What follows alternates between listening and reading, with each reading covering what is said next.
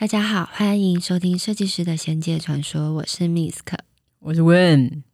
我们一开始先来回答几个 Apple Podcast 的问题。哦，对，哎，我觉得大家超棒的，很多人 很多人问哦，我先来简单讲一个，还有很多评论。嗯，就是延续上一集很好评的，我的外公是伏击 Boy 团体，他提到就是我们那一集里面有讲到 Candy 施的那个法嘛，他说如果你施了法、嗯、困住那些灵体，暂时不会被打扰，可是你退房之后，你还需要去做一个解开的法术吗？如果不解开，灵体会不会直接一直被困在那里，无法得到解脱？基本上过一段时间他就自由了，毕竟我们也不是真的多么厉害的老师。呃，那个当下可以把他困住，可是我们离开之后，这个法就解除了。应该是说，那个法其实本来就是短暂时间的法，对对对，算是一个自身的保护，保护你可以画那条线 啊，帮自己结界啦，画那条线说，哎、欸，不要超线，不要超线啊！你离开之后，退房之后，其实那个法就解开，灵体就可以自由移动了。然后还有另外一个人问说，他吃素吃到心情有点差。可不可以讨论一下关于吃素的议题？其实我们好像之前就有讲过，我们其实是没有在吃素的。我们只有在法会的时候，一个礼拜前、两周前比较亲近的状况，我们会吃素。对，但平常其实我们是没有拘束的。但每一次吃的时候，我都会抱着感谢的心。哦，比如你吃牛肉的时候，你会特别跟牛牛说：“哎，牛牛，谢谢你的付出。”这样。那如果对吃素这一题还有一些特别的疑问的人，可以去听我们跟芬多奇跟大宝聊天的那一集。哦，我们那一集聊了很多通灵人，他有提到关于吃素的想法。好，然后最后一题，哦，这个人说，因为我们这一集聊到很多没开光的画跟物品，可能会有东西进来，所以他想到他家电视柜上的八卦龙龟，这些龙龟他们接进来的时候，他有去。大庙拜拜，然后绕一圈之后才回家。那这样还要再请师傅来家里看看吗？其实是不需要的，因为带回来其实它就是一个像饰品的摆设嘛。对，它应该是家里面的装饰。没错，而且你也没有，你平常没有在拜它，那你就不需要特地请法师来。会需要请法师来看，是因为你平常有在拜它，你担心你请回来的是不是正神。因为我们之前有讲过，其实不管是娃娃，或是物品啊，或是挂画，都有可能会有灵进去。就算有灵进去，可是你如果没有拜他，他就会走啦。对，因为你没有供养他嘛。没错，他想啊，来这里无聊，没事，来这里看一看，呃，就像流浪来这里玩一玩，那他就一段时间，甚至是几天，他就离开。对，可是你如果有拜的话呢，他就会舍不得走。接受你的供养，被你拜之后，他的某程度上，他的灵力也会变强大，那他就会住下来，留下来，等于是流浪汉找到家了，那干嘛要走？哎，还蛮道理的。为什么要走？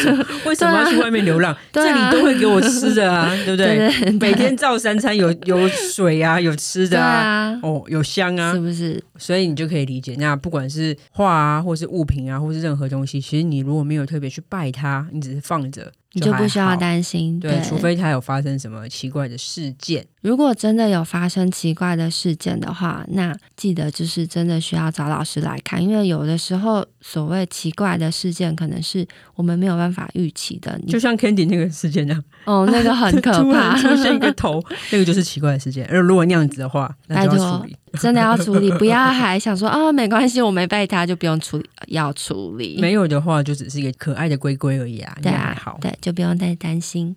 哎，我跟你讲，有件事情一定要跟大家分享。我们要去白昼之夜，白昼之夜哦。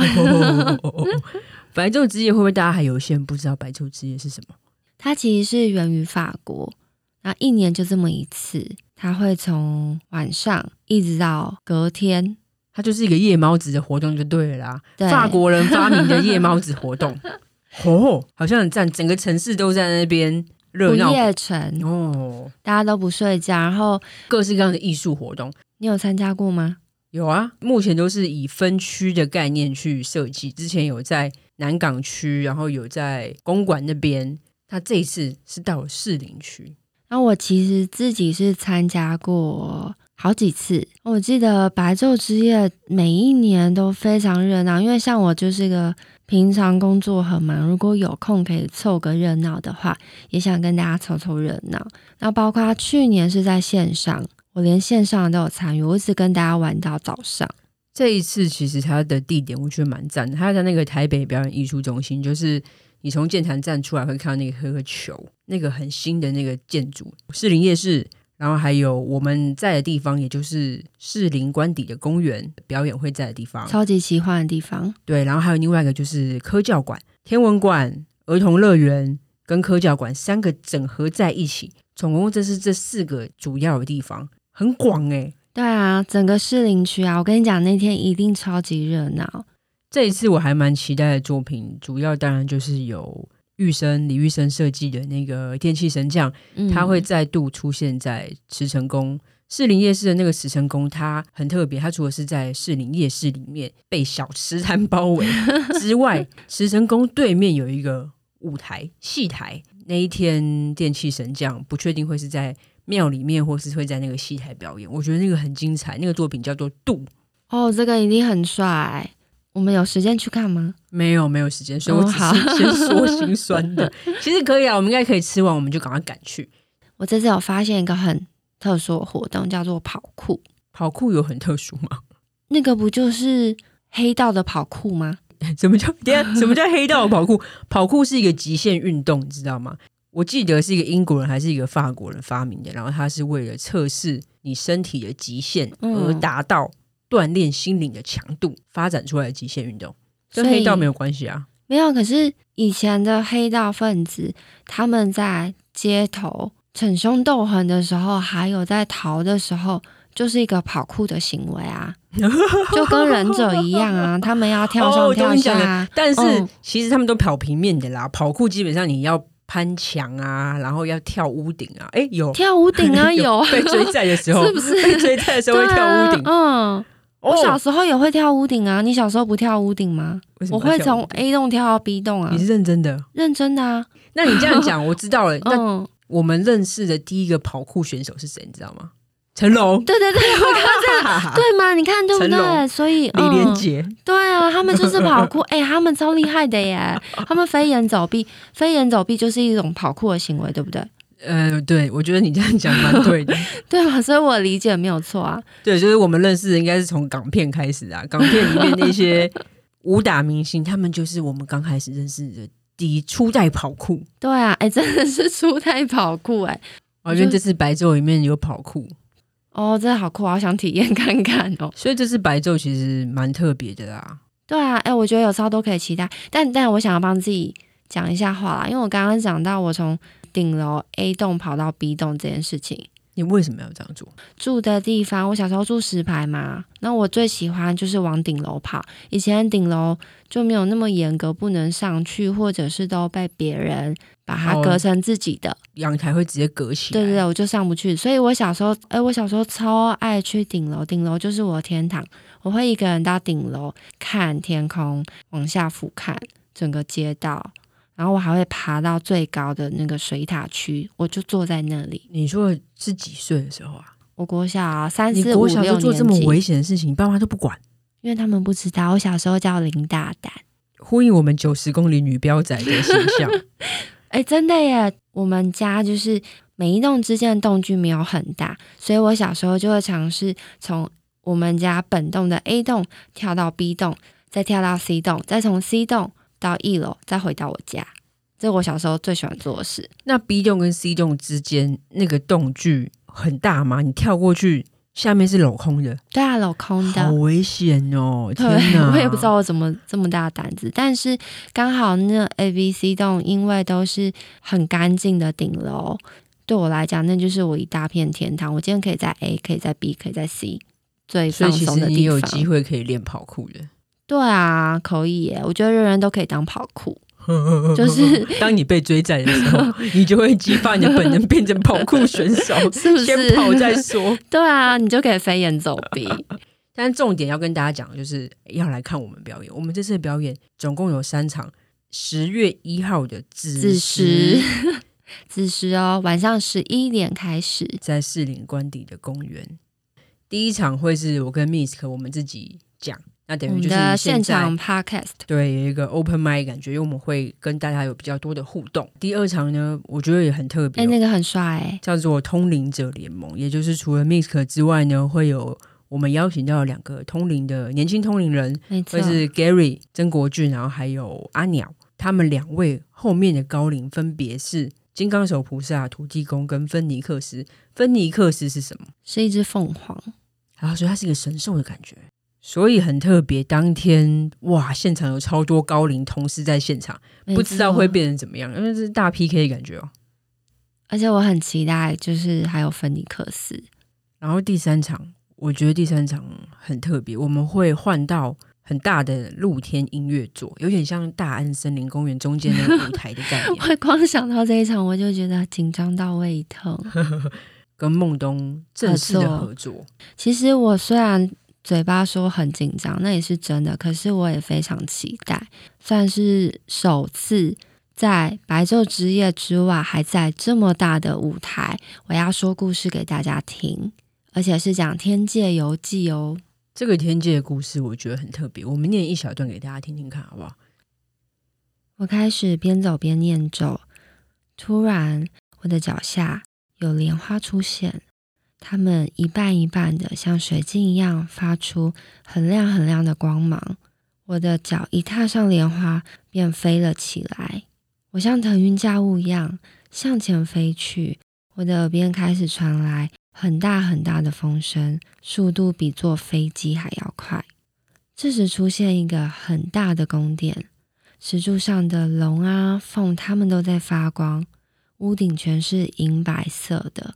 他们是非常非常巨大的白银城，城门上有五种文字的匾额。第一种写着“南天门”，南天门是四大天王的住所，里面住着许多许多天人，文的、武的。文的他们打扮都像穿着清朝的官服，而武的他们身穿战甲的服饰，衣服都发着好亮好亮的光。所有的天人都列队在城门口欢迎我入城，可是都没有跟我对话。我走着走着，大概走到城门十步，突然出现一面很大的镜子。我发现它可以照出我的元神，可以看到我灵魂真实样貌的本质。哇，我觉得这故事其实真的很好听。我刚刚听一听又又入迷了。嗯，我是不是带你去了一趟天界？对，而且这只是我们刚踏进南天门哦，后面还会看见阿弥陀佛。我觉得这个真的很精彩，真的很觉得大家一定要来现场听。而且我们现场不是只有我说书，我们还会跟孟东合作，再加上孟东的配乐，哇，超级怪奇！我跟你讲，神秘，对，超神秘，超级奇幻。我朋友那时候看过整个故事，因为我们写完后给他看了，他说很科幻。很像科幻小说，因为我之前看到这个故事的时候，我不是超级着迷吗？他其实是一个法师被带到天界的一个故事。这个法师是真的确有其人呐、啊，而且在那个故事里，他分享他其实一闭眼，他觉得他只是睡了一觉，而他以为只是去了大概十几个小时或十几个小时，对，结果回来多久？六年。哇，哎、欸，超久！他六年的时间都在天界，都被偷走了，而且他的肉身是真的不见哦。对，大家都找不到。嗯，这个故事真的很酷，不得而知这个传说的成分到底有多少。但是这个法师他是确实那个时候真的存在的，把他去天界看到的所有一切非常真实的，巨细靡遗的写下来，对，非常精彩。那当然，我们自己也是有认识过啦，所以会用比较口语的话方式讲故事给大家听。而且天界。跟人间的时间是真的不一样，就我们所知，这也是真的。天界的几个小时等于人间的好几年。呃，这里也可以先预告一下，我们下一集我们会介绍上山道，因为我们之前介介绍了下山道嘛，就是无间道，讲刘德华那集，我们是 介绍了下山道，就是畜生道、恶鬼道，还有地狱道。下一集我们会介绍人道、阿修罗道，还有天道。也就是所谓的上上山道，对。那那个时候我们会讲比较多关于天界的部分，那请大家敬请期待。那、啊、我们刚刚讲到白昼之夜，它是一个夜间的活动嘛，嗯、就是大家兴奋从整个晚上这样跨到白天。那你平常晚上都在干嘛？不睡觉的时候？现在是因为工作的关系，我都在赶稿啦。这一两年比较夸张，可是我以前做很多非常有趣的事、欸，哎。晚上能做什么事情？哦，就夜唱而已啊，对不对？除了夜唱之外，你要去就是一些比较特别的 KTV。等一下，这句话听起来有点奇怪。特殊的？什么叫做特殊的 KTV？就可能会是当地的地主他们管辖的地带开的店。你听起来非常隐晦，是否类似黑道开的意思？嗯，类似，但里面没有漂亮姐姐哦。为什么会？就只是有很多小弟穿着西装打小啾啾，然后你进去会，对对对，花花的背心，对，然后你进去会递毛巾给你。哦，你去过那种地方？为什么？嗯，很酷，是我念书的时候。你念书不是在台北哦，不是台北喝酒的地方，不是，真的是我在南部念书嘛，是在南部唱歌的地方。呃，听说啦是黑道开的，对，我在台南也去过，高雄也去过。什么名字？现在可以讲出来吗？可以啊，还在吗？我不知道，台南那叫宾士，宾士，嗯，就是冰室那两个冰室，而且我跟你说那个店超酷，因为那个是我同学台南人嘛，他带我们去的。那个一进去，我跟你讲没夸张，就是红毯、金碧辉煌的大的楼梯哦，那种超大，像圆山大饭店那种，然后有点可是是孔金的，对对对，然后有点半旋转，你知道？天啊，嗯，好奢华哦！不对不对，对你们你说你大学的时候去，你为什么大学生可以去得起这么高级的地方？它看起来很高级，可是它欢唱费很便宜，很便宜是多少钱？九千九百九十九？没有没有，我记得一个人好像。唱四个小时才九十九块吧？真的假的啦？真的真的，而且我跟你说，你一定以为歌很久，没有，它都是像跟好乐迪一样啊，钱柜一样，就是新歌你都唱得到，好夸张哦！对，而且里面包厢超大，这真的很不合理，就是很浮夸，打造的非常奢华，然后却只有收九十九块欢唱费。我在想，可能就是。大哥们平常给自己的朋友们，哦，懂懂懂，他们自己私人会所也开放给大家。可能是一个很喜欢交朋友的大哥，我觉得应该是。哎、欸，我们超喜欢去那里唱歌的，哎、欸，好赞哦！然后高雄，我觉得高雄朋友一定知道，高雄就是想温馨。啊。想温馨我去过，我去过。对啊，想温馨也很便宜啊，也超赞的。我那时候去的时候可能差不多两三百啦，还可以，其实还行啊，也还不错。就是很大一栋，可是其实那个整个里面装潢什么就跟钱柜没有差太多了。冰室很值得一去。哎、欸，我不知道现在还有没有开、欸？哎，那你有去过金钱豹吗？你有去过？没有，我只是想说，你这么荒唐，感觉你可能都去过而已。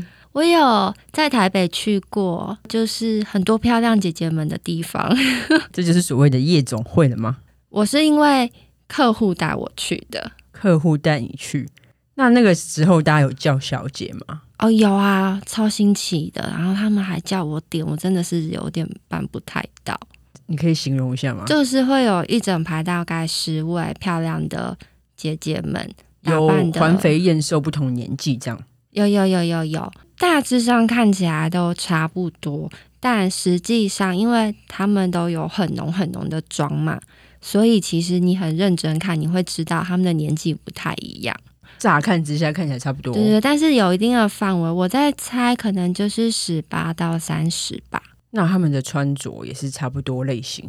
都是辣的，每一个都超辣，这样，然后每一个都有化名，我是草莓，我是木瓜，我是西瓜，真的是水果？你乱讲？我没有乱讲，是我印象中是这样，真的不是什么露露，嗯，可能也有，只是刚好咪咪这种啊，应该都有。哎、欸，我这些想象都是从我们小时候看那个港片啊，嗯，那里面出来的古惑仔哦，对哈，对啊之类的，对对对对对，就是那个样子啊，但是他们。温柔的姐姐们，她们就是负责帮客户们倒酒哦，就是陪他们聊天啊，然后喝一点酒，有一点开心的感觉。对，然后你知道我在里面都在干嘛吗？你是什么角色？我是不太想问啊。没有没有没有没有，我在里面就是一个被客户带来见识这个世面的人，我是一个小白兔。哦对他带你去见世面而已。对对对，见世面。然后我在里面，因为这客户人好好哦，对，介绍介绍我认识。对，然后因为客户人很好嘛，所以他们就几个客户们一起在里面，真的是谈工作。我是一个设计师的角色，就可能听他们谈。但后来我就是很认真在里面唱歌，我跟姐姐们一起唱歌。唱什么？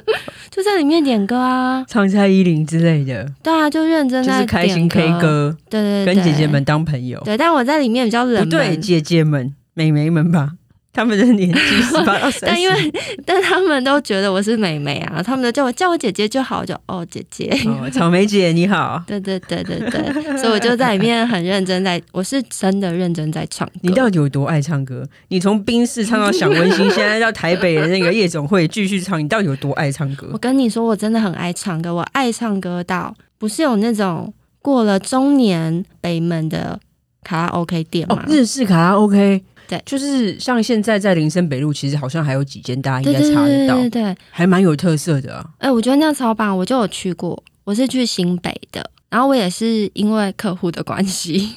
没客户，其实是客户忙完，他说他们要去大人们的聚会，松一下。对，然后我就想说，什么是大人们的聚会？我就很好奇，我就问他，他说哦，就是一个唱歌地方。我听到唱歌关键字，想说好像可以去一下，因为他也有问我，有唱歌的场合怎么可以错过？哎，我跟你讲，那个地方真的超酷，里面就是点卤味、烫青菜。因为可能像这样的店没落，所以嗯，大概三十平吧，然后里面的人很少，嗯、就大概三四桌而已。嗯那年纪大概是什么年纪？都是五十岁以上吧，就是真的是中年的男女这样。有男女比例呢？没有，里面全部都是男生哦，全部都是男生。只有老板娘是女的，全部都是男生，所以一群男生听男生唱歌，这样真的合理吗？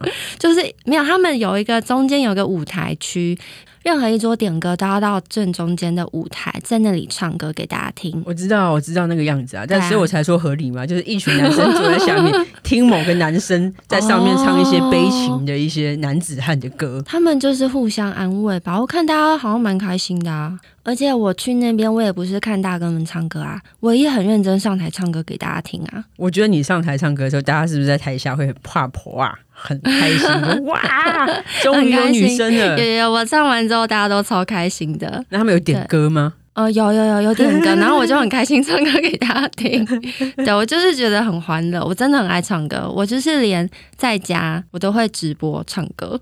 但是像你刚刚讲那个场所，我其实觉得不错，因为我有听说过那种做长辈的妈妈，大概已经八九十岁了，她其实现在唯一剩下的休闲活动就是去家里附近的卡拉 OK 唱歌，类似像这样的场合，然后里面可能就都是六十岁以上中年的。男生女生，然后大家就是真的去那边一起唱，可能他们可能互相不认识，可是就是坐在那边一起唱歌，听以歌会友，对，然后听别人唱歌，然后跟着唱，可能是他们就是到一个年纪之后，已经很少朋友了嘛，但是在那个场合里面是他们很少数的一个休闲娱乐了。哎、欸，我觉得超棒！我跟你讲，我一辈子到老我都会唱歌。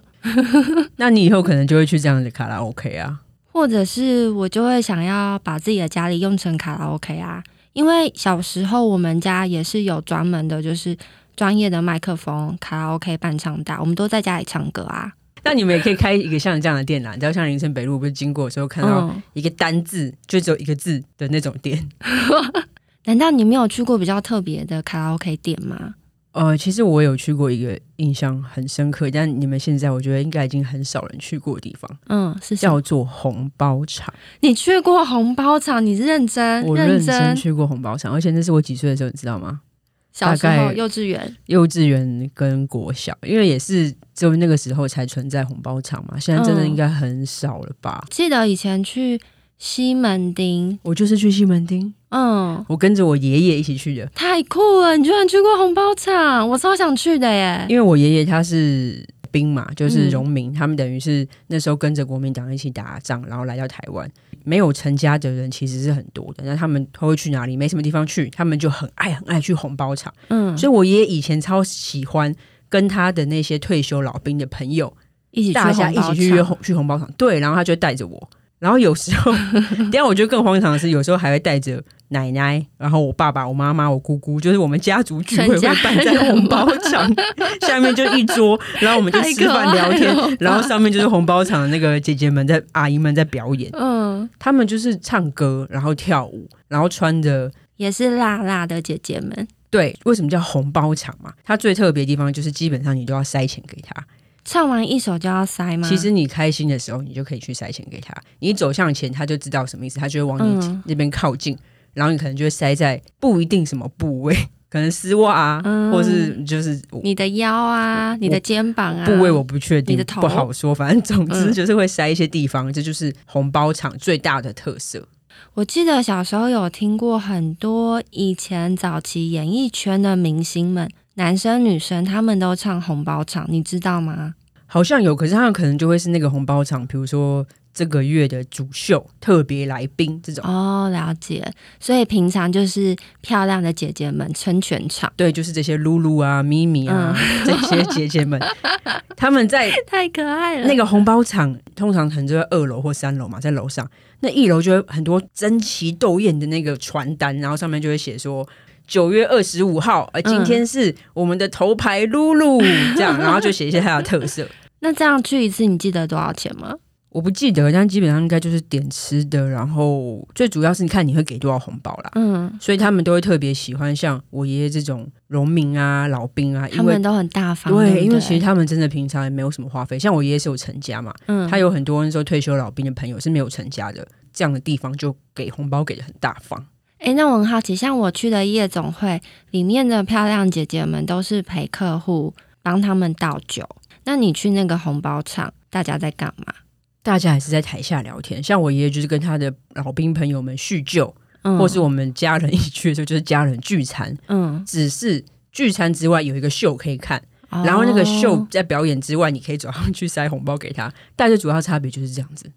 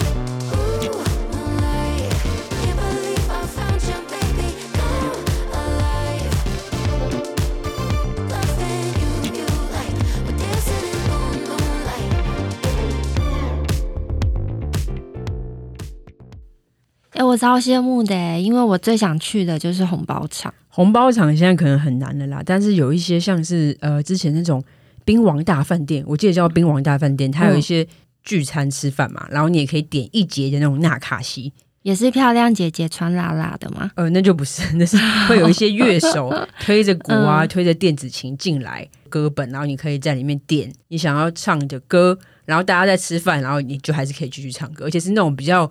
古早老派氛围的，纳卡西，对对对对对，纳卡西，它叫兵王，好酷哦！林森北路那边有一间类似这样这样的，叫明度、嗯、哦，明度我知道，我也蛮想去的，因为之前身边的蛮多朋友有去，明度就比较日式氛围，对对对，他刚刚讲的那个兵王就是比较台式。氛围，感觉不一样。那你知道我还有在计程车上唱过歌吗？就是那种计程车开一开，他边开，你知道，我，那个、唱歌的声音在外面都会听到，那个很红。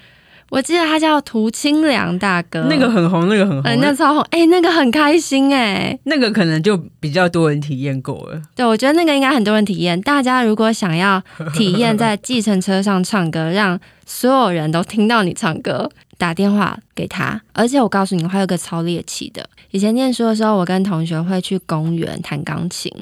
半夜，你是说有那种三角钢琴？没有啦，那太怪了。不是，它就是一个脚踏的大型装置钢琴，在地板上的，哦，你就可以在上面玩。哦。我们就会去那里，去公园，大家就在公园聊天啊，不回家，聚在那类似跳舞机的感觉，对不对？类似类似类似。对，我觉得这个蛮可爱，但是这个就是可遇不可求啊。对，那个就是你要在你们家附近，可能刚好要遇到这样的地方才有机会。那你有没有什么理想的夜间的行程？理想哦，就是你想象中，你觉得如果可以这样，就太棒了。其实我已经有实现过了。我之前比较没那么忙的时候，我晚上就会晚上大概过十点、十点半后，我就骑我的脚踏车，带着我的单眼，我就沿路在台北市，就一直骑骑到北美馆。它旁边有个很大很大的公园。那你在干嘛？运动 看星星。我我带着相机，我沿路都在拍照，我都在用 B 快门拍光，各式各样轨迹的光，好艺术感的行程哦。你是说你就是带着相机，然后直接开 B 快门，然后让它这样慢慢的汲取那个光，然后留下各种不同的轨迹。对，而且出有戏，然后不同的形式的变化，这样吗？没错，而且我的标配就是。单眼相机、脚踏车，还有我的耳机，因为我一定要听情歌，我这样才可以边听情歌边骑脚踏车唱歌，然后拍照。这个是，对其实这个行程我觉得蛮浪漫的，但是它是很一个人的行程的，蛮一个人的，我蛮喜欢这样。我有一段时间晚上只要忙完，我都会骑脚踏车出去拍照。那你会想要去夜间的美术馆？因为你刚刚说你经过北美馆嘛。嗯，博物馆惊魂夜我会怕，我觉得很多人一起可以，一个人我真的不行。我觉得我是一定不会的，因为你像 就像你讲，那就是真的是博物馆惊魂夜。如果你经过那个法老区域的话，我一定是马上先用跑的啦，他就整个跳起来变真的。对啊，太可怕，我不要。但是我台南那个僵尸展的话，哇，那很精彩哎。没有，我跟你讲，我觉得是如果晚上很多人大家一起去，那就是好玩。可是你一个人，你说被鬼追，不是鬼追人 还是人追鬼？我觉得是试胆大会，一种哦，大家一起来试胆就会很好玩。那你呢？你的理想夜间活动是什么？我吗？不能跟我说喝酒哦，喝酒一路喝到挂不行，你一定要讲别的。所有跟你很熟的朋友们都知道。我说实话，我虽然很爱喝酒，可是我就是徒有酒胆。基本上不管大家如果约去什么 bar serving 或者什么酒精路跑，我一定前两天就挂了，所以也没什么好讲。这个不是什么我的理想行程，因为这样我的夜间会变得很短。对啊，大家都还在玩，你就睡着了。哎、欸，有一次我生日，然后我们大家约去喝酒，多好笑吗？我们约九点吧，然后我有几个朋友就稍微迟到一下嘛，九点半。他居然搬到的时候，我已经在沙发上吐了。然后他就说：“这个局也太无聊了吧！”他一进来，然后我就已经好像已经经过不知道几个小时，已经在吐了。我的时间跟他们的时间就有如天上跟人间一样，是完全分开的，时间感完全不同。你们在不同时空吧？对，所以就是对他们而言，就是跟我出去喝酒，并不是一件有趣的事情。对，我真的觉得跟你一起出去喝酒一点都不有趣。不好意思。就是是问真的喝起酒来很好笑，可是他真的不能倒，他一倒就没戏唱。我就消失啊！对，他就消失。然后你过不久，你会发现他可能在某个角落开始吐。对，对，而且他有各式各样的吐法，他有很经典。你快告诉大家，这个真的，你现在如果在吃东西的话，我建议你先关掉，或者是 停止吃进食。对，因为真的有点恶。就最经典的两次吐的经验呢，就是一个是跟我朋友，大家我们聚在一起喝酒嘛，然后我们是在路边喝了就倒了就挂了，然后我就开始吐，大家就继续聊天，他们没有想管我，然后我就开始就是弥留之中就听到他们说：“哎、欸、哎、我很快被他自己的吐淹死了，因为我已经吐了很多了。”然后你知道他们做了什么事吗？把你翻面。对，你刚刚破梗，他们没有帮我清理，因为真的太恶心，我可以理解。但他们就是也怕我被自己的吐淹到，所以就直接我本来躺左边嘛，就直接帮我翻面，翻到右边，然后我就继续吐，真的恶心哎。然后另外一个也是偏恶心，但这个其实是秘密，我其实很少跟别人讲，因为真的太恶了。我有一次跟朋友去庆生。我还有赶捷运回家哦，我想说，哦，今天还不错，蛮清醒的，就喝了一些红酒，吃了一些蛋糕，OK OK，然后我就沿路哎越坐捷运越坐哎啊不太舒服，不太舒服，哎越来越不舒服，受不了了，我就下去，那一站应该类似昆阳之类的，或是后山坪，我下去，然后我就真的太不舒服，我觉得我一定要吐了，我冲上去厕所，我把门一打开，一打开的那瞬间，因为我已经在冷了，我一打开那瞬间，我就是啪，好恶心，我要吐，用喷的。怎么喷法你知道吗？不是墙壁啊、地上而已，我喷到天花板，好恶心！你说真的假的？我说真的，我喷到天花板，我没有听过这个，因为这个力道就是太猛，因为我是可能是 hold 太久，就压抑，然后嘴巴一张开，它那个往上喷，居然喷到天花板，然后离开之后，我就擦了我能擦到的地方，因为我就是从那个工具箱打开，然后尽量把地上跟墙壁上能清有清掉，可是天花板我没有办法。天花板，我真的很抱歉，这个我埋在我心里是一个深深的愧疚啊！我我真的是天花板亲不到。你确定自己要告诉大家这个吗？没关系啊，反正已经过很多年了。这个很荒唐哎、欸，阿姨对不起。哎、欸，你真的是各式各样的吐啊！我印象很深刻，有一次，哦，我一定要再爆料，因为有一次我们认识了新朋友，问已经醉了，朋友的女朋友，那是第一次见面哦，结果问已经喝醉了，他从头到尾都醉茫茫的跟人家打招呼，后来我们就坐上朋友的车。结果你知道那个朋友的女朋友从头到尾都一直拿垃圾袋给你，因为你一直在吐。我不记得 你一直吐，然后他就一直笑，一直笑，一直笑。我印象还好，这个没有很恶心啊，还好。我还有那种喝醉酒之后去泡温泉，这个是错误示范啊，大家不可以。因为那时候我小时候不懂事，我真的不知道。嗯，泡完超级不舒服，大家真的不要试，真的很危险，会心脏病发。对，我觉得那时候很不舒服，然后我一样不知道，然后我们泡完之后我就。本来觉得还好，后来在坐车的时候越来越不舒服，我朋友就只好用超级无敌龟速，大概十五或二十 公里的车速，然后我的头就一路挂在后座，然后边吐边开车，好恶心！真假？你以前真的很荒唐，而且那是半夜啦，所以我们才有办法这样，不然真的会。嗯 好，小朋友们不要学，大家不要学哦。刚刚问那个都是小时候的错误示范，没错，过去了。对，但我跟你讲真的，我现在啊，觉得最完美的夜间活动就是可以好好睡觉，早睡早起。的累了啦。我白昼之夜那一天活动结束之后，我要好好的回家睡觉，毕竟这段日子实在太紧张了。啊，没有要揪大家出去玩哦，看其他的白昼之夜活动啊。嗯，可能就那一天吧，就唯独那一天，因为那一天是一年一次很难得，这么晚可以跟这么多人，然后参与这么热闹的行程。那你呢？如果让我选现在最完美的夜间活动的话，我希望可以再跟我爷爷去一次红包场。哦，好浪漫哦，这个很感人呢。但、嗯、我爷爷已经往生了啦，所以就是在梦里吧。这个会想哭哎，好啦，那希望你可以在梦里跟爷爷一起去红包场。